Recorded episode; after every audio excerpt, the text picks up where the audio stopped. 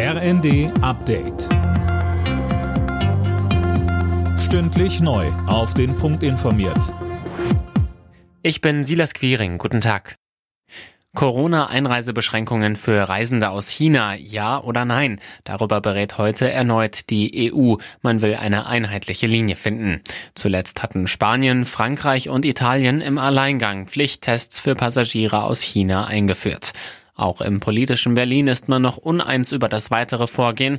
Der gesundheitspolitische Sprecher der Grünen, Janosch Dahm, sagte in der ARD, es ist insgesamt unrealistisch, einen Ausbruch diesen Ausmaßes, wie er gerade in China passiert, durch Einreisebeschränkungen oder eben selektives Testen bei Direktflugverbindungen begrenzen zu wollen.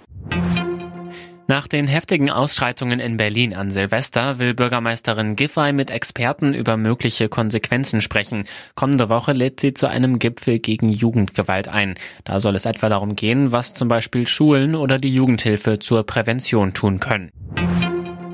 Die Pannenserie beim Schützenpanzer Puma ist heute Thema im Verteidigungsausschuss des Bundestags. Das Verteidigungsministerium will den Schadensbericht vorlegen. Sönke Röhling, der sollte ja eigentlich schon vor Silvester fertig sein. Ja, der ist wohl auch schon seit dem Wochenende fertig, aber reingucken konnte halt noch niemand. Nicht nur der Union stößt das sauer auf, Kritik kommt auch von der FDP. Hintergrund ist, dass bei einer Übung im Dezember alle 18 Puma-Panzer wegen technischer Schwierigkeiten ausgefallen waren. Nach Angaben des Herstellers Rheinmetall waren das aber fast ausschließlich Bagatellschäden und 17 der Panzer würden schon wieder fahren. Was das genau bedeutet und was das für die Zukunft des Pumas heißt, das werden wir möglicherweise heute erfahren.